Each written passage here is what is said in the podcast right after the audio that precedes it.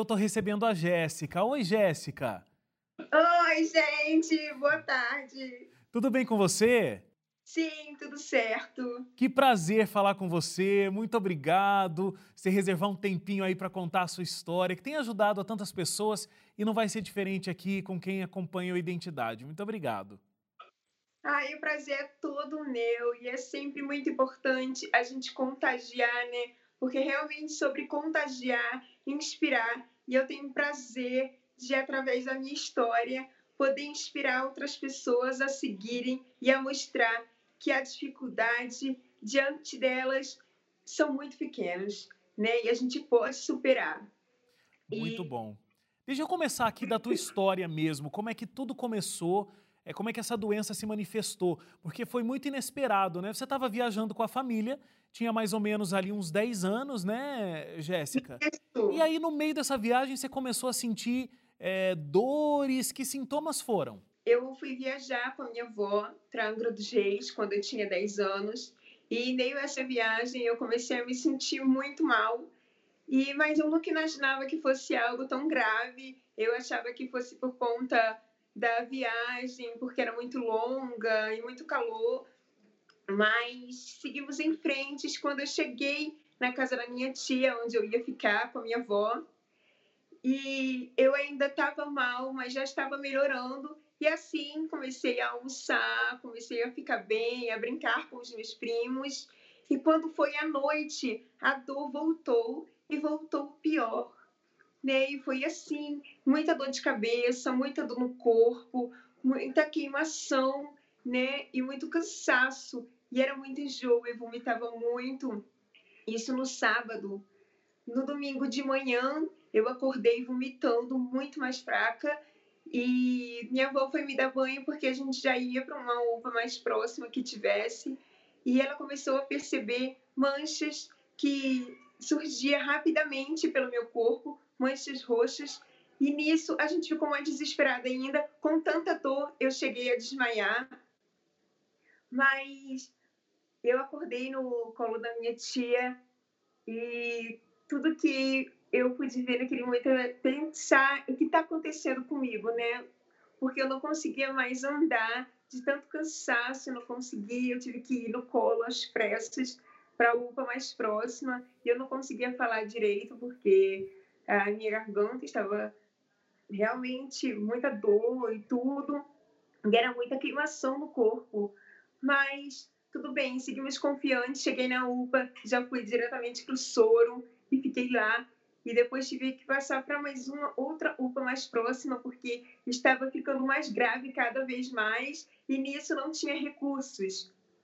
Então, na, no outro hospital eu fui bem recebida, e como não tinha total recursos, montaram uma UPA totalmente para mim, e uma CTI, né? E isso foi muito importante, porque eu tive confiança nas enfermeiras, porque os meus pais não tinham ido viajar comigo, então foi muito mais difícil. Ah, você estava sozinha lá sem os teus pais. Poxa, Sim, esse momento eu só tão. com a minha avó, com a minha madrinha. Esse momento tão complexo assim e, e sem os pais por perto, né? Imagino que isso tenha dificultado ainda mais. Agora, quando, depois de todo esse, esse sofrimento inicial aí, mas você seguia confiante, né? Como você está contando, veio o diagnóstico. Então você foi diagnosticada com a meningite do tipo C. E os médicos disseram que alguns membros já do seu corpo já estavam necrosados e que teriam que ser amputados. Como é que uma menina de 10 anos recebe uma notícia e lida com uma coisa dessa, Jéssica? Eu vi todos aqueles médicos, todos aqueles aparelhos em cima de mim, tudo aquilo, e aí eu só conseguia ver meus pais e eles começaram a explicar para mim tudo o que estava acontecendo. E não foi fácil, porque eu não conseguia me mover, então eu ficava pensando o que está acontecendo comigo. Eu estava bem alguns dias atrás, e então agora o que está acontecendo? Realmente muito difícil. Meus pais começaram a explicar tudo, e assim foi seguindo. É, a meningite meningocócica tipo C é uma doença muito, muito grave em cinco pessoas ou mais, uma consegue sobreviver. É muito rara de ser Sim. curada, mas é como eu sempre digo, pode haver 1% de chance de sobreviver, mas 99% de fé. e aí e fica 100% é completo, né? Muito Exatamente. bom, muito bom. Ô, Jéssica, mas assim, você falou, né, que o diagnóstico veio quando você estava em coma. É, mas quando isso. os teus pais estavam te explicando tudo isso, é, você ainda não tinha tido os teus membros amputados, né?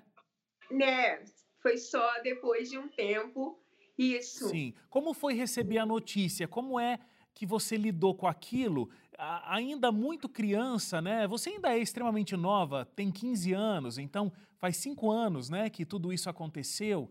É, mas naquele momento, na tua mente, bem de criança, 10 anos, você conseguia pensar na gravidade disso? Como seria ter que é, viver toda uma vida é, sem esses membros que seriam tirados? Como é que foi lidar com essa notícia? Então, eu gosto muito de falar sobre a minha decisão que eu tive que tomar nesse momento que eu soube que era preciso a amputação dos meus quatro membros. Minha mãe me explicou tudo e naquele momento eu não conseguia imaginar como seria a minha vida sem meus membros. Eu nunca imaginei que eu poderia ter que tomar uma decisão assim, então foi muito difícil, mas uma coisa que é muito importante, eu vi a luz de Deus brilhar para mim. E isso foi muito forte, porque não só me transformou, mas aumentou a minha conexão com Deus. Uniu isso. Então, a minha família sempre muito em oração, sabe? Muito fé, muita garra nisso. Então foi aí que eu tomei a escolha de viver. Eu escolhi a vida. Era preciso a amputação dos meus quatro membros para eu poder sobreviver. Uhum. Então eu pensei, eu escolho a vida.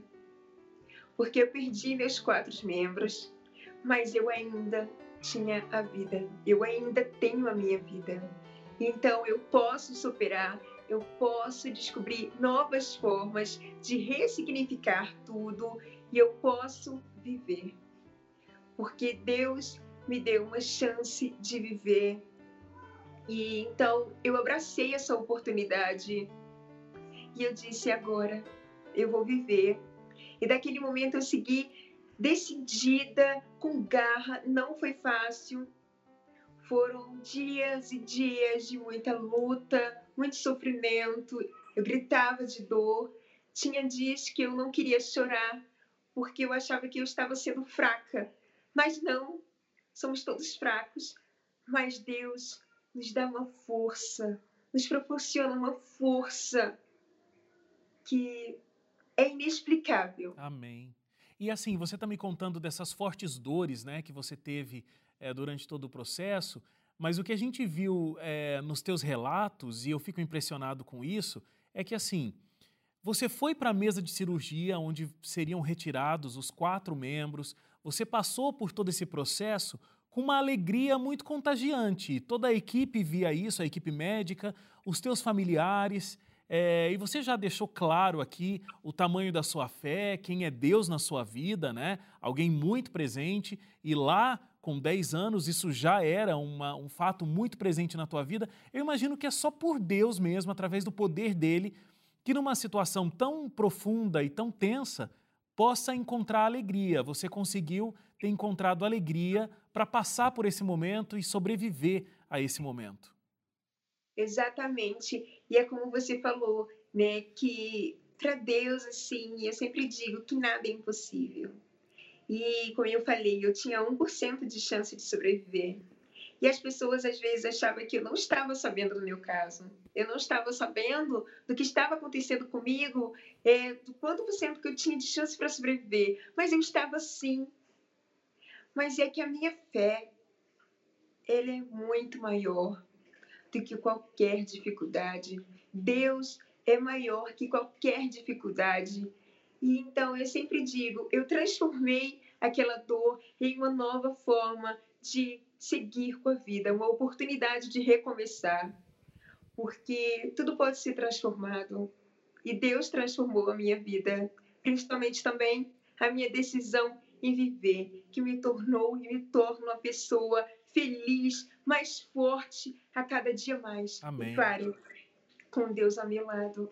Com certeza. É Bom, é, a gente já percebeu que tem muita história para contar, não só história, mas muita lição de vida para a gente aprender com você, é, Jéssica. Com apenas 15 anos, tem muito o que ensinar para a gente sobre fé, sobre força, sobre foco em Deus. Então a gente vai fazer uma paradinha para o intervalo muito rápida e a gente volta conversando mais, tá? De hoje a gente está tendo aqui o prazer de receber a Jéssica com uma lição de vida, uma lição de fé para a gente, acima de tudo. Jéssica, a gente falou muito aí dos membros amputados, mas a meningite também te causou a perda de boa parte da audição, né? E aí, é, eu sei que, inclusive, quando a gente está conversando aqui, você está me ouvindo bem pouco e está lendo mais os meus lábios aqui do que propriamente me ouvindo, né?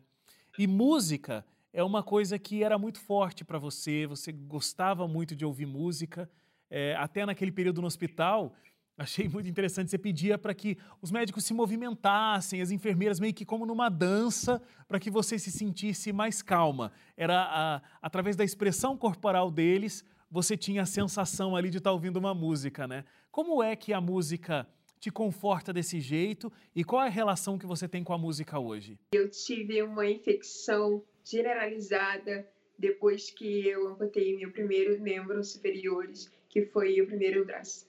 E nisso eu peguei essa infecção, causou a perda auditiva. Para mim foi muito difícil, foi mais uma grande perda, porque naquele momento de tanto sofrimento eu usava música como algo para me distrair, de poder ver formas, um lado bom de tudo, porque era muito sofrimento. Então eu não podia me mover. Então as médicas e eu, enfermeiras, dançavam por mim. E a gente se descobria, a gente vivia. É que eu sempre digo, gente feliz vive. Né? E como assim, eu amo música e eu deixo ela entrar, energia entrar. Isso me motiva. E eu danço livre, eu vivo, eu canto do meu jeito e assim eu realmente ressignifico. A música, eu sempre digo que tem uma energia, uma energia incrível, pura, inexplicável quando a gente deixa entrar, né? Isso é incrível. E graças a Deus, a tecnologia dos dias de hoje é muito mais avançada. Eu uso implante coclear, hum. que me dá um avanço é, para poder desenvolver, desenvolver melhor na audição, poder ouvir em público, principalmente a música. E eu tenho o prazer de estar podendo ouvir você melhor. Claro, não existe audição perfeita, não existe o perfeito. Então, eu preciso sim da leitura labial diariamente, mas não tem explicação do quanto o implante coclear me ajuda no dia de hoje. E claro, dia 27 de agosto, eu estou completando um ano que pude realizar a cirurgia de colocação. E estou muito feliz e isso já me ajuda muito. Em um ano, eu já pude desenvolver muito, coisa que eu não esperava então é assim, as obras de Deus, as bênçãos que eu recebo na minha vida, isso é inexplicável e eu sou muito grata, realmente eu vivo e sigo. Agora, é muito interessante ver você falando de como você vive, é livre, é feliz com você mesma, porque uh, as pessoas elas têm um problema muito grande com a autoimagem, mesmo quando elas não tiveram um problema no nível que você teve é, você também vive uma fase que é extremamente delicada para a maioria das meninas, né? Essa fase da adolescência, da juventude, onde muitas meninas têm um problema com a imagem. É, você, inclusive, já vi você brincando, você brincando com a tua situação, você uh, se chama de ciborgue, né? Porque você tem todos os equipamentos para te ajudar, a gente já viu aí algumas imagens. Como é que você conseguiu é, ter esse, uh, essa, essa paz interior aliada à imagem que você tem? Como é que o, o teu interior está conectado com o que você vê no espelho, com o teu exterior? As pessoas às vezes deixam de viver por conta disso, né? Então, é o que eu sempre digo, o poder da aceitação me faz forte, e me faz cada vez mais ter a felicidade intencional, que é assim, comece em mim, né? Eu me aceito e eu quero mostrar para o mundo que a gente pode se viver do nosso jeito, que a gente pode espalhar. E que eu sempre digo, gente feliz contagia. Então eu tenho essa felicidade, que eu tenho a certeza que pode contagiar. Às vezes eu chego em lugares públicos e pessoas me olham por conta da minha deficiência. É, é normal. Eu não posso controlar, eu não consigo controlar o que as pessoas pensam, o que elas acham, mas eu acredito que em uma, em várias pessoas eu tive a oportunidade de contagiar, de passar esse bem, que é assim que começa, a gente contagiando bem ao próximo e assim vai, porque o bem é maior. E essa felicidade que eu tenho, essa aceitação me faz seguir em frente e não se esconder do mundo, querer mostrar para pessoas que essa é a vida. A gente não tem como controlar a dificuldade, faz parte. É, sofrimentos, decepções, tristeza, todos viveremos. A questão é como sairemos dela. Como uhum. transformaremos em oportunidade de recomeçar, de ressignificar, de viver. Eu Muito sempre bom. digo isso. E, e se for para desistir, desista de desistir. Desista de desistir. Muito bom. É, você sofria antes de, de, da meningite acontecer de psoríase, certo? E lá com 10 anos você se incomodava com as consequências é, da psoríase. Veja, era uma coisa tão menor do que o que você enfrenta hoje, né? Então, é, queria que você comentasse isso, porque o grande segredo não está no tamanho do problema, né? Mas está na atenção que a gente dá para esse problema, certo? Aos meus seis anos de idade, eu descobri um quadro de psoríase, uma doença emocional, porque eu me sentia muito sozinha, eu tinha um vazio muito grande em mim e realmente eu ia para a escola e as pessoas se afastavam muito porque eu tinha várias placas enormes, enormes pelo meu corpo, avermelhadas, então isso chamava atenção. Então, muitas pessoas deixavam de ficar do meu lado, perguntavam se realmente era contagioso. E nisso, acabou que realmente dificultou mais a minha autoestima. É um problema pequeno diante do que dos meus problemas nos dias de hoje, mas eu consigo superar mais ainda do que antes, porque eu ressignifiquei. E essa oportunidade que eu tive de viver, de reviver, né? eu transformei para criar, recomeçar uma nova vida e recomeçar um novo eu. Uma nova Jéssica, uma nova Jessie Borg. Você hoje é muito mais feliz do que antes, é, por conta de toda essa ressignificação que aconteceu. Mas a sensação que eu tenho é que se você não tivesse passado por isso, talvez você não tivesse hoje uma vida tão plena quanto você tem. E é muito difícil de conseguir entender isso, né? Uh, mas você parece que não passa pelos problemas que outros adolescentes têm, é, essa coisa da aceitação e tudo mais. Parece que você vive uma vida muito feliz e os teus problemas eles são muito, muito, muito menores do que a sua felicidade. Exatamente, muito bom que você disse e muito importante a gente compartilhar mesmo. Eu também uma escolha que significou muito, que significa muito na minha vida e o amor que eu tenho é, das pessoas que estão ao meu redor, que não tem explicação. E eu mesmo digo, como você falou, é, talvez se eu não tivesse passado por tudo isso, não teria a vida que eu tenho hoje. Principalmente as pessoas que estão nesse círculo do meu caminho, da minha vida, que são pessoas que abriram portas de oportunidades e que assim abraçaram a minha causa com tanto amor, verdadeiramente, que não tem explicação. E eu sou muito grata a tudo isso e hoje eu sou uma pessoa mais feliz. Eu vivo, eu pratico esportes, eu realmente ressignifico tudo e, e que eu sempre digo, antes eu era uma pessoa que tinha medo, insegurança, e tudo isso, quando a gente deixa dominar, a gente acaba se impedindo de viver. Porque o medo, ele causa isso, ele impede de viver. Mas quando a gente tem medo, mas não deixa dominar, a gente se torna uma pessoa corajosa. E eu digo, para ser corajoso, precisa ter medo. Mas a questão é não deixá-los dominar e seguir a vida. Hoje eu faço tudo, eu fico sozinha, sem boia, uma piscina de dois metros, coisas que eu não fazia antes. Então, eu digo, eu passei por um sofrimento maior que se eu pudesse escolher, eu com certeza escolheria ter os meus membros. Mas a questão, a minha vida no hoje é muito mais feliz. Independente da dificuldade, eu sou uma pessoa feliz que me aceito e vivo.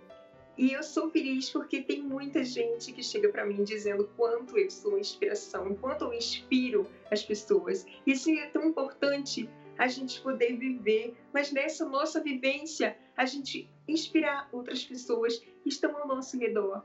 Que é sobre isso, é contagiar. Esta menina que eu estou conversando tem apenas 15 anos. Porque ouvindo você falar, não dá para acreditar que toda essa maturidade e todo esse, toda essa paz interior que você fez com você mesma é de uma menina de 15 anos apenas.